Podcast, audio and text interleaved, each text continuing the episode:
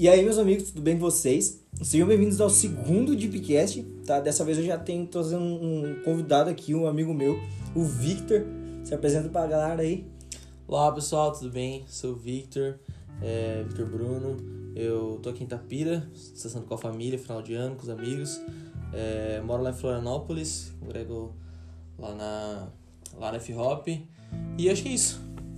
Então, hoje a gente vai estar tá falando sobre um assunto. A gente está há um tempo aqui fechado no quarto pensando em como dar um, um título para o assunto. E como vocês estão vendo aí, a gente vai falar hoje sobre uma coisa que tocou muito na gente a hora que a gente estava conversando sobre, que é existe vida fora do templo. Que é uma parada que é, fala bastante sobre não se limitar ao templo, igreja, né, as quatro paredes da igreja, Vai ser um momento que a gente vai apresentar aqui os textos, vai falar bastante, cara. Eu tenho certeza que isso vai edificar muito teu coração. Eu tenho certeza que isso vai entrar muito dentro de você, tá? Vai ser bem diferente do, de como foi o primeiro episódio. O primeiro episódio foi só eu apresentando vários temas. Esse episódio vai ser bem um bate-papo mesmo, tipo eu e o Victor conversando aqui e meio que tipo apresentando aquilo que a gente tem recebido do Senhor, beleza? Então fica aí com a gente, que agora a gente vai pro segundo episódio do Deepcast. Bom,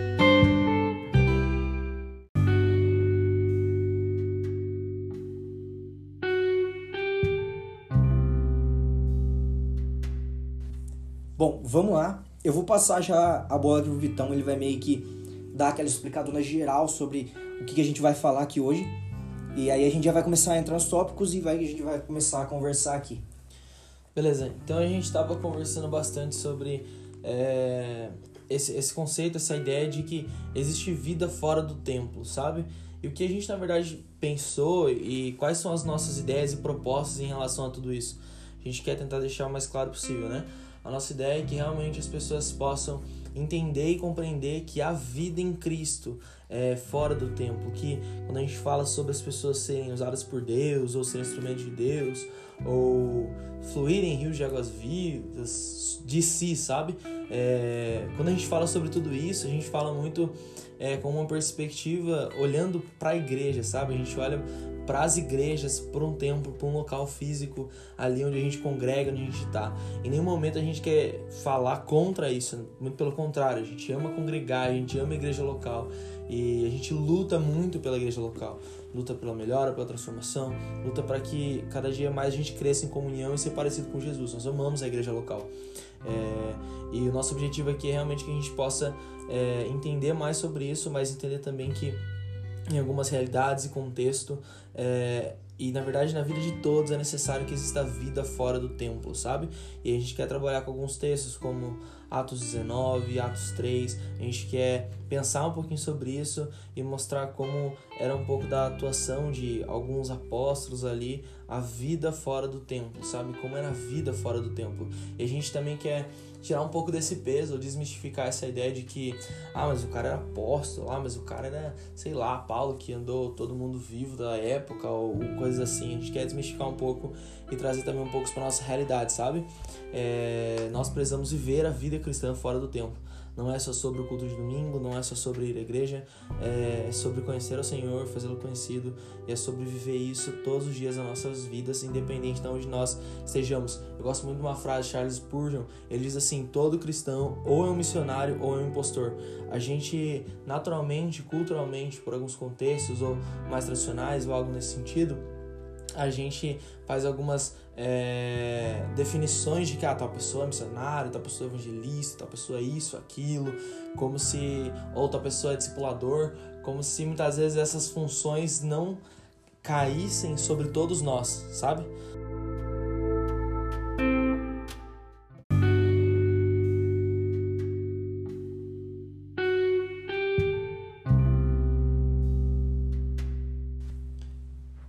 Então nós precisamos é, discipular as nações, nós precisamos é, compartilhar o evangelho, nós precisamos atuar fora da igreja local. É, acho que a gente já bem se explicou em relação a alguns é, perigos ou detalhes, coisas subjetivas, coisas que a gente não quer transmitir, não quer passar no que a gente está comunicando aqui. Eu acho que a gente já pode começar a encaminhar exatamente para aquilo que a gente quer compartilhar é, no texto bíblico. Quer falar mais alguma coisa, mano? Sim, tipo, é que nem o Vitão falou. Tipo, o intuito nosso, falando sobre isso, não é, tipo, tirar tipo, tirar o foco da igreja templo, tirar o foco tipo, da, da congregação, tipo, de você congregar numa igreja, de você ter a sua igreja local, mas sim transmitir que o evangelho não termina ali. Tipo, a, não é que a partir do momento que você sai da igreja que a tua espiritualidade ficou lá dentro. A gente quer tipo passar que tem um mundo fora dali, que tipo existem, que nem o título fala, existe vida fora do templo, né? Que a, a tua vida, a, a, o cristianismo, ele não fica até a porta da igreja, mas ele se expande até lá para fora. Então é meio que isso que a gente quer transmitir. Tipo, não é não é querendo transmitir algo errado e que nem falou, tirar essa essa cultura de que você precisa ter você não consegue fazer isso se você não for, não for um pastor, se você não for um evangelista, um missionário, que usar a desculpa de que ah, Paulo fez isso, Pedro fez isso, João fez isso, porque eles eram discípulos, eles eram, eles eram apóstolos, enfim.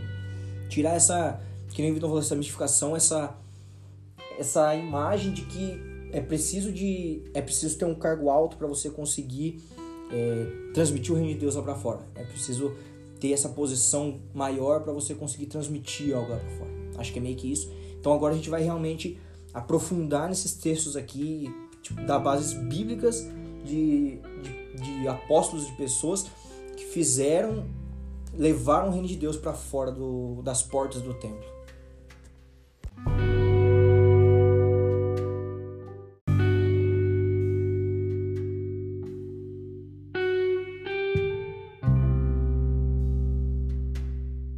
Bom, vamos lá então.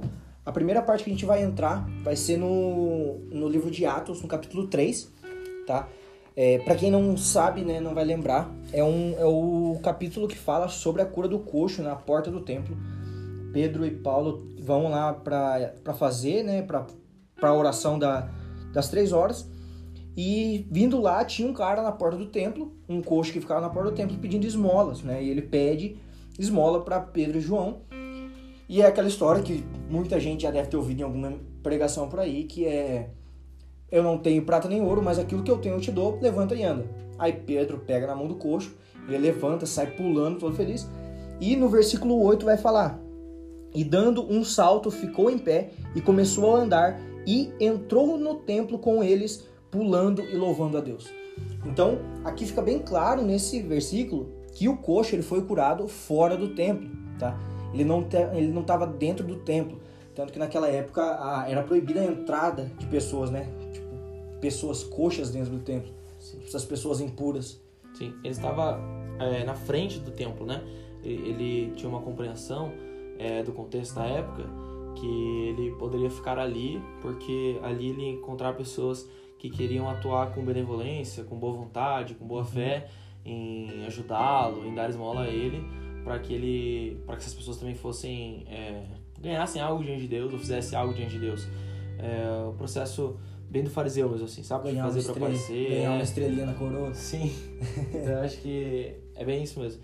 E aí ele entra curado no templo, né? E aí isso está muito ligado com aquilo que a gente traz como título e como ideia principal, que é existe vida fora do templo. Existe uma atuação aqui no, na vida de, de Pedro e João, se não me engano, de, de eles atuarem fora do templo, é, de eles atuarem é, não necessariamente dentro do templo ou dentro de um contexto de culto, um contexto claro de culto, onde eles, sei lá, se reuniram ou fizeram como a gente faz hoje, sabe? A gente tem um culto, a gente tem um horário, a gente tem é, um horário que começa, um horário que termina, a gente é, tem toda essa liturgia, sabe? E é um pouco sobre isso que a gente quer tocar quando a gente fala que existe vida fora do tempo, sabe? Que existe vida em Cristo para ser transmitida é, para os outros fora do momento litúrgico. Existe vida para ser transmitida no nosso trabalho, na nossa faculdade, na nossa escola, é, na nossa academia, onde a gente estiver, sabe? É, existe vida para transmitirmos para essas pessoas. Assim como em Atos 19 também eu vou ler aqui com vocês. Verso 1 vai dizer: Sucedeu que, enquanto Apolo estava em Corinto, Paulo, tendo passado por todas as regiões superiores, chegou a Éfeso e, achando ali alguns discípulos, disse-lhes: Recebeste vós já o Espírito Santo quando crestes? E eles disseram: Nós nem ainda ouvimos que haja Espírito Santo. E no verso 3: Perguntou-lhes então, Paulo pergunta para eles: Em que sois batizados então? E eles disseram: No batismo de João. Mas Paulo diz: Certamente João batizou com batismo de arrependimento, dizendo ao povo que cresce no que após ele havia de vir, isto é, em Jesus Cristo. E o versículo 5 diz: E os que ouviram foram batizados em nome do Senhor Jesus. Paulo aqui anunciou o evangelho a eles. Paulo falou de Jesus. Paulo explicou para eles quem era o Jesus Nazareno, Jesus Cristo, que, que João anunciava que havia de vir. Paulo explicou para eles quem era Jesus. Então, esse processo de aceitação do Senhor, de crer no Jesus Cristo Nazareno que morreu e ressuscitou. E aí no verso 6 diz: Impondo-lhes Paulo as mãos, veio sobre eles o Espírito Santo, falavam línguas e profetizavam. Verso 7: Estes eram ao todo uns doze varões. E o verso 8, começo do verso 8: E, entrando na sinagoga. Tudo isso aconteceu fora da sinagoga. Tudo isso aconteceu fora desse desse contexto que supostamente é espiritual, sabe? E, e não que não seja, mas a nossa vida é espiritual, sabe? Esse processo de, de, de eu não vou à igreja, eu sou a igreja. E, e, igreja é algo que, que, mesmo que sozinho eu seja em parte, é, nós todos somos essa igreja, mas individualmente eu sou parte dessa igreja, eu sou porção dessa totalidade, sabe? E há uma atuação na minha vida de ser isso enquanto eu vivo, ser isso enquanto eu faço outras coisas, não ser isso só quando eu vou à igreja, ao templo físico, sabe? É, eu, eu, eu tenho essa oportunidade, esse prazer de poder anunciar o evangelho, de poder anunciar a salvação, de poder anunciar a vida, de poder ministrar enfermos, de poder é, compartilhar o coração de Deus com pessoas fora do ambiente de igreja. E é realmente prazeroso fazer isso, é realmente bom é, ter a nossa vida voltada para isso, sabe? Para uma vida onde é, a gente pode transmitir vida para as pessoas, a gente pode encontrar vida fora do templo físico. E aí a gente começa a entender algumas coisas muito importantes, como ser o que é ser cristão, tá ligado? Sim. Que é justamente esse processo de eu sou cristão o tempo todo, sabe? Eu não sou só domingo quando eu vou na igreja, e aí segunda eu me esqueço do Senhor, terça eu me esqueço do Senhor, quarta eu me esqueço do Senhor, e aí domingo eu me lembro do Senhor novamente, sabe? Essa parada é algo muito interessante porque mostra basicamente a transformação genuína, tipo, que vem do Espírito Santo, porque você você não é mais o você não faz parte daquilo, você se torna aquilo, né? Você não você não frequenta uma igreja, você se torna uma igreja entendeu? Porque quando você se limita ali aos cultos de domingo, você se limita ali ao templo e igreja, você fica limitado do alimento que você recebe das pessoas e até mesmo na questão de que quando você vê algum, alguém necessitando, você vê alguém na rua, você encontra alguém que você percebe que aquela pessoa, ela tá precisando de uma palavra, ela precisa de uma cura, ela precisa de algum conforto, alguma coisa, e você tem essa sensibilidade de ir até ela, entregar isso à pessoa, isso gera em você o caráter que tinha em Jesus também, né? Que você gera em você que você foi transformado pela verdade e aquilo agora habita em você, então você carrega aquilo pela sua vida toda. Não, você não carrega aquilo só quando você está dentro da igreja, quando você está no culto de domingo ou no culto de quarta, de sábado, enfim. Você não se limita a isso. Você carrega algo dentro de você. É como se fosse, cara, é como se fosse uma tatuagem. Você fez aquilo e você vai ter isso para sempre. Isso ficou marcado em você. Isso é carregado para você, com você para sempre. Aonde você for, vai ter aquela marca em você. Sim. Então sim. não é limitado mais. Sim, a Bíblia fala que nós somos selados com o Espírito Santo da promessa, né? Ele é aquele que sela, que confirma a nossa filiação, confirma a nossa salvação. Ele é aquele que confirma que nós somos inseridos na família de Deus.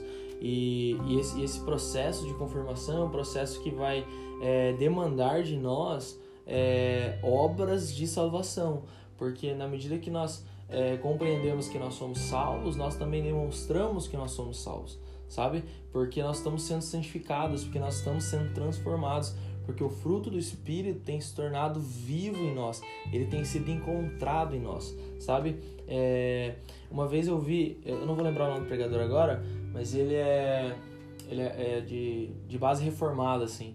É, e, e, ele estava dizendo sobre evangelismo, assim. E ele, tava, ele trouxe uma palavra muito dura, assim. Ele falou assim, cara, se, se uma, uma das, das, das confirmações que você tem de que você é um salvo é que você tem desejo de compartilhar a fé. É que você tem Sim. desejo, nas palavras dele, ele diz que você tem desejo de salvar outras pessoas. Você tem desejo de compartilhar salvação com elas, trazer salvação para a vida delas. E quando eu olho para esse contexto reformado, eu vejo um contexto que eu não diria que evangeliza pouco, mas eu, eu diria que talvez isso não é tão vivo ou tão acalorado nesse meio quanto é tipo no meio pentecostal ou mais não denominacional, sabe? Tipo, isso às vezes é mais vivo nesse meio, assim, quando se fala sobre é, a grande comissão, quando se fala sobre salvação de almas, anúncio do evangelho. E a gente não vê muito isso nesse, nesse, nesse meio, né? E eu achei realmente uma palavra muito dura, mas o, o foco aqui é justamente esse, sabe? O desejo, o desejo de salvar outras pessoas. Sim. O desejo que nasce no coração de dizer outras pessoas podem ser salvas, sabe? Outras pessoas podem ser salvas. E isso que é vida fora do templo, sabe? É, é entender que que enquanto eu vivo, eu posso estar anunciando vida para as pessoas, eu posso estar anunciando salvação. E, e, esse desejo ele tem que começar a ser inerente dentro de mim, ele tem que fazer parte de mim. Eu preciso começar a desejar que, que, que, que venham novos convertidos, que novas pessoas sejam encontradas e salvas pelo Senhor. Eu preciso que o meu coração comece a desejar isso, porque isso é uma das características que demonstram que nós somos salvos por Deus. É, é disso que a gente está falando, a gente está falando dessa vida fora do templo que, que mostra que a gente é verdadeiro cristão.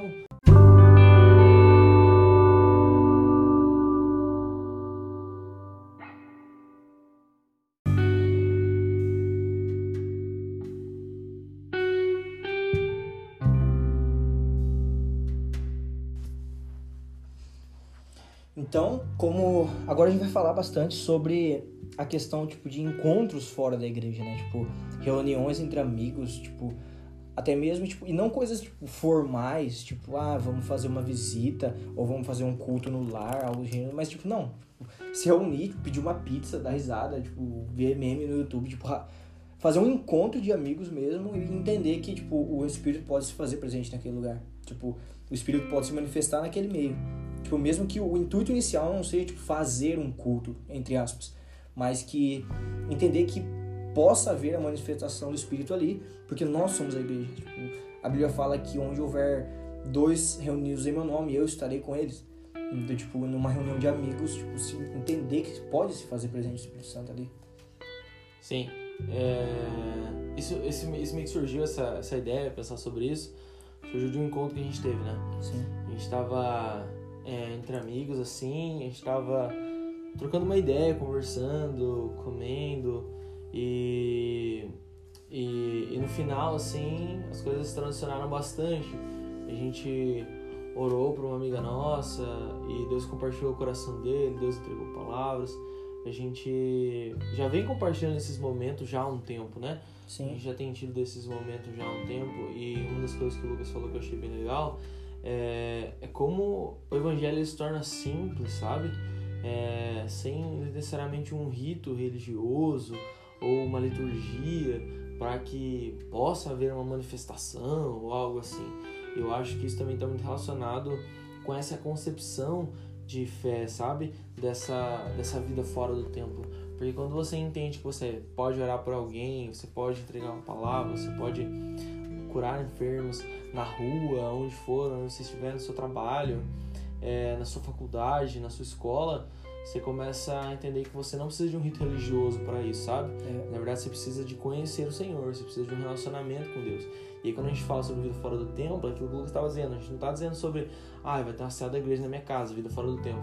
Tipo, é, é importante que haja uma célula, sabe? É legal, é bom, é necessário, é comunhão, sim. Só que nós também temos amigos, nós também temos relacionamentos, nós também temos é, diversas coisas e como até mesmo nossas atividades, sabe?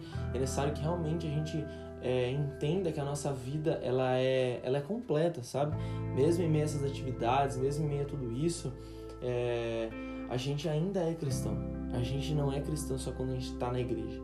A gente é cristão na vida toda. Então, na segunda, na terça, na quarta, é aquilo que a gente já está construindo aqui essa ideia de que eu preciso ser cristão todos os dias, sabe? E eu preciso zelar quando eu sento numa mesa de conversa, quando eu vou conversar, o que, que eu vou falar, o que, que eu vou ouvir, sabe? Como eu vou me posicionar. E eu não digo nem, sei lá, ideologicamente, politicamente, mas como que eu vou me posicionar como pessoa mesmo? O que estão uhum. falando os outros? O que estão pensando? O que, que eles estão compartilhando, sabe? Convém, de que forma eu posso edificá-los, de que forma eu posso é, auxiliar os meus irmãos, sabe? Ou os meus amigos, o que, que eu posso compartilhar de verdadeiro em relação à minha fé, que vai trazer edificação sobre amigos, colegas que não são cristãos, sabe? Como que eu posso falar da, do amado da minha alma, sabe? Como é que eu posso falar daquele que é o desejado das nações? É, isso fora do templo, entende? É isso que a gente quer, tipo, trazer mesmo, assim, sabe? É necessário que a gente olhe para esses versículos, para essas passagens e seja confrontado por elas, sabe? O coxo estava na frente do templo. É, aqui em Atos 19, a gente não sabe literalmente onde eles estavam, mas após eles entraram no templo, talvez estavam perto, talvez não, eu não sei, mas isso tudo aconteceu fora do templo. A gente pode, sei lá, pensar sobre o evangelista, sobre Felipe, sabe? Tipo, cara, o que, que ele foi? Ele pegou um cara que estava na carroça, falou do evangelho e, e isso tudo fora do templo. Cara, a gente não precisa ir muito longe. Tipo, a gente pode pegar o próprio Jesus, que fez, tipo, curou pessoas, fez várias coisas e tudo fora do templo. E Jesus, na maioria das vezes que ele entrou no templo, ele entrou no templo para confrontar o que eles estavam fazendo no templo. Tipo, a cura da, da mulher fluxo de sangue, ele a mulher foi curada simplesmente por tocar as vestes de Jesus. Tipo, ela não estava dentro do templo, ela simplesmente cria que ela poderia ser curada através do toque nas vestes de Jesus. E é que nem o Vitão falou, tipo, quando a gente tem essa convicção do que a gente carrega, quando a gente tem essa certeza daquilo que tem dentro da gente, a gente perde essa mentalidade de que eu preciso ter um rito, eu preciso fazer um jejum de, de 24 horas, eu preciso fazer tantas horas de oração para que algo aconteça, para que o Espírito se mova, para que tal coisa aconteça. A gente perde essa mentalidade porque a gente tem convicção daquilo que a gente carrega. A gente tem convicção do Espírito que habita em nós, que é o Espírito Santo, aquilo que aquilo que traz a manifestação é aquilo que está em nós. Então, a gente gera esse essa liberdade, a gente tem essa como eu posso falar?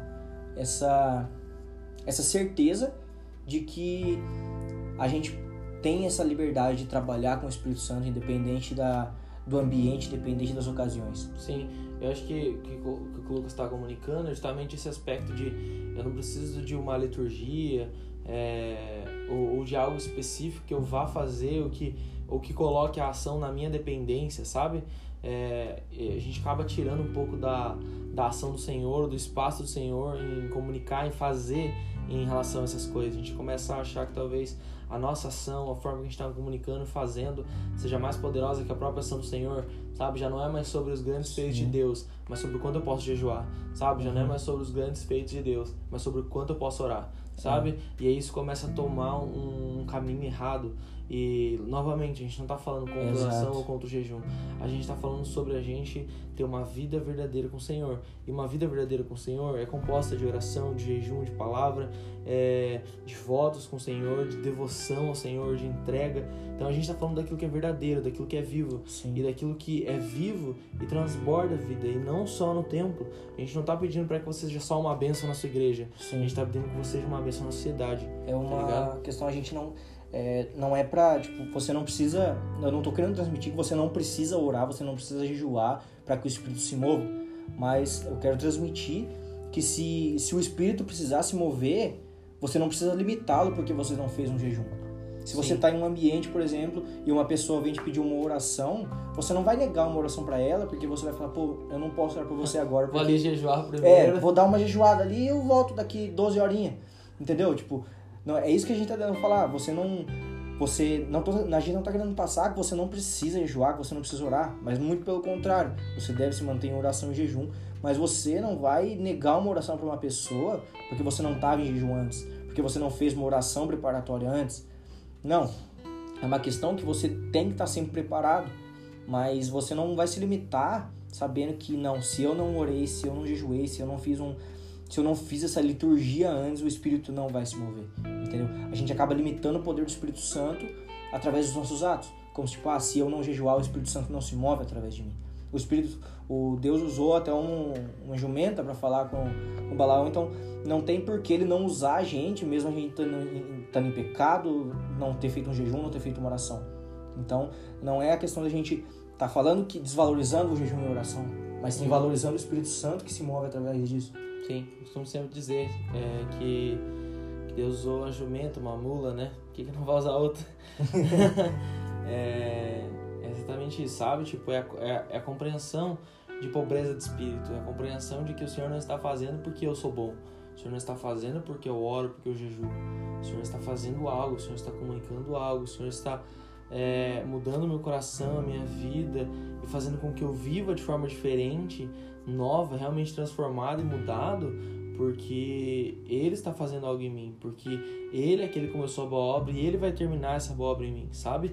E, e obviamente eu respondo ao Senhor, eu caminho em santidade, eu busco esse lugar é, mas eu entendo que isso é uma ação de Deus, sabe? Tipo assim, isso nunca em nenhum momento deve depender de mim ou do quanto eu posso fazer ou do quanto eu sou capaz de fazer.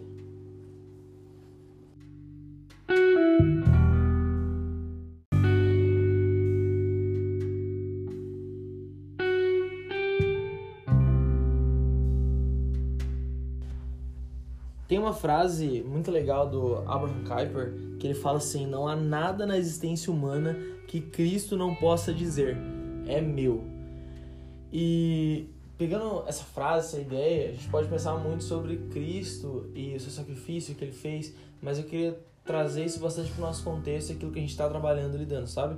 Quando a gente pensa essa frase, a gente pensa que Cristo é dono de todas as coisas, porque o cara está dizendo não tem nada na existência humana que Cristo não possa dizer que é dele. Então tudo é dele. Então todas as coisas foram criadas por ele, para ele. Todas as coisas existem e subsistem por meio dele, pela ação dele, sabe? Então, dentro disso, quando a gente pensa essa ideia do dualismo, da espiritualidade, da santidade, da salvação, a gente faz muito essa confusão em achar que estar na igreja ou as coisas da igreja são santas e as coisas que são tipo assim do mundo, né, entre aspas aqui, é, elas tipo não são santas ou não são de Deus. A gente tem muito essa essa perspectiva dualista, onde a gente diz algumas coisas são santas e o resto não é, sabe? E a gente precisa sair desse lugar que não é santo e ir para um lugar que é santo, sabe? Tipo, e a gente precisa romper com essa ideia, porque essa ideia é justamente o que faz com que a gente viva uma vida, ou melhor, com que a gente não viva uma vida fora do tempo. Então a gente precisa é, romper com essa ideia dualista, é, romper com esse conceito de que é, as coisas dentro da igreja são santas e fora delas não são ou só ou como se a salvação de uma alma só existisse para aquele que está dentro de uma igreja. É óbvio que ser salvo em Cristo, naturalmente, é, você vai manifestar uma obra de comunhão, de estar numa igreja local. Mas é esse, esse conceito católico mesmo, não católico universal de fé, mas católico, católico apostólico romano mesmo, de que só a salvação aqui dentro, é, só, só a santidade aqui dentro, só aquilo que é bom aqui dentro, esse conceito dualista mesmo esse conceito que impede que a gente viva essa vida fora do tempo. A gente precisa começar a romper com esse conceito. Eu preciso começar a entender que todo esse mundo, essa, essa criação. Eu gosto muito de João 3,16, não, não porque é um versículo tão conhecido e todo mundo atribui um conceito uma ideia a ele, mas porque o que o versículo comunica é totalmente diferente do que a maioria das pessoas pensam. O versículo fala sobre Deus que amou o mundo de tal maneira. E mundo ali é toda a sua criação. Então, Jesus ele não morre na cruz só por mim ou por você, ele morre na cruz por toda a criação. E nós não somos o centro da ação de Deus, sabe? A ação de Deus é sua própria vontade, seu desejo, seu plano. E, nós não somos o centro disso. Então, quando Deus amou o mundo de tal maneira, Ele amou tudo aquilo que Ele criou. E porque Ele amou tudo aquilo que Ele criou, Ele morreu por tudo aquilo que Ele criou. Para que tudo aquilo que Ele criou fosse redimido.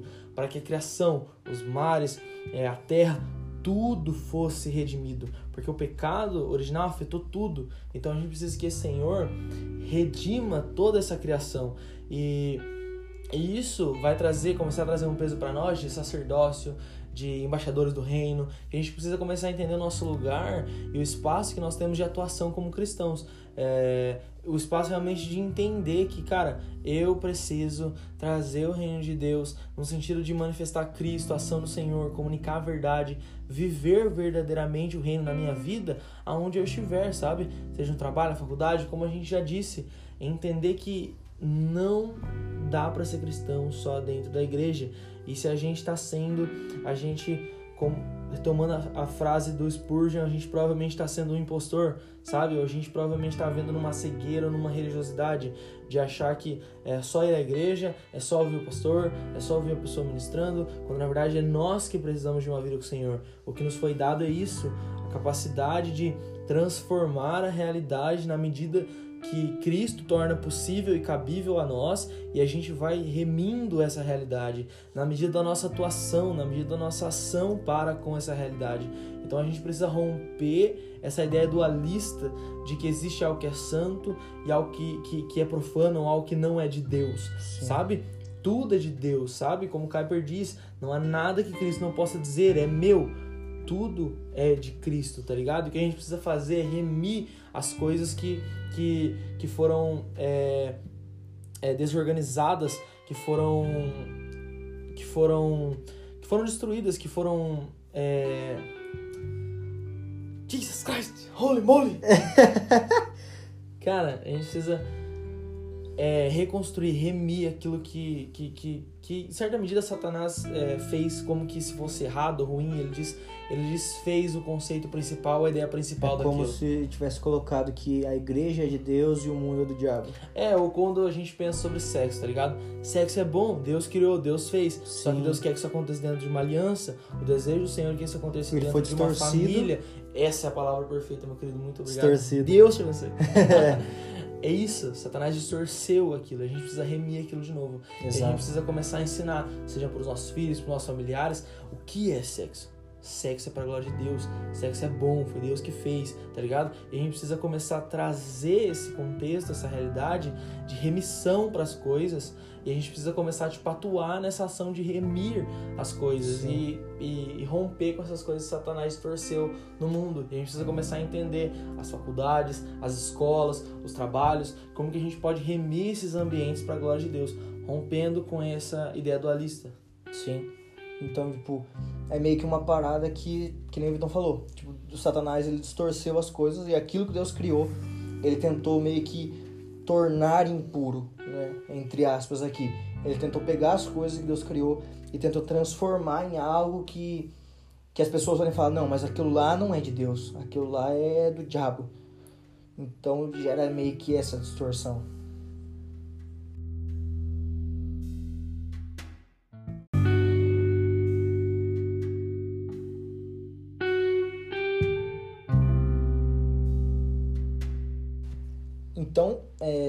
Partindo mais para finalização, esse episódio aqui ficou mais longo do que a gente tinha planejado, mas eu acho que é algo que vai tocar muito muitas pessoas, vai destravar muitas pessoas, porque quando, quando, quando a gente conversou sobre isso há muito tempo atrás, foi um destravar muito grande na minha vida, de entender que eu sou eu sou templo, eu sou igreja do Senhor e isso me dá a liberdade de agir fora da igreja.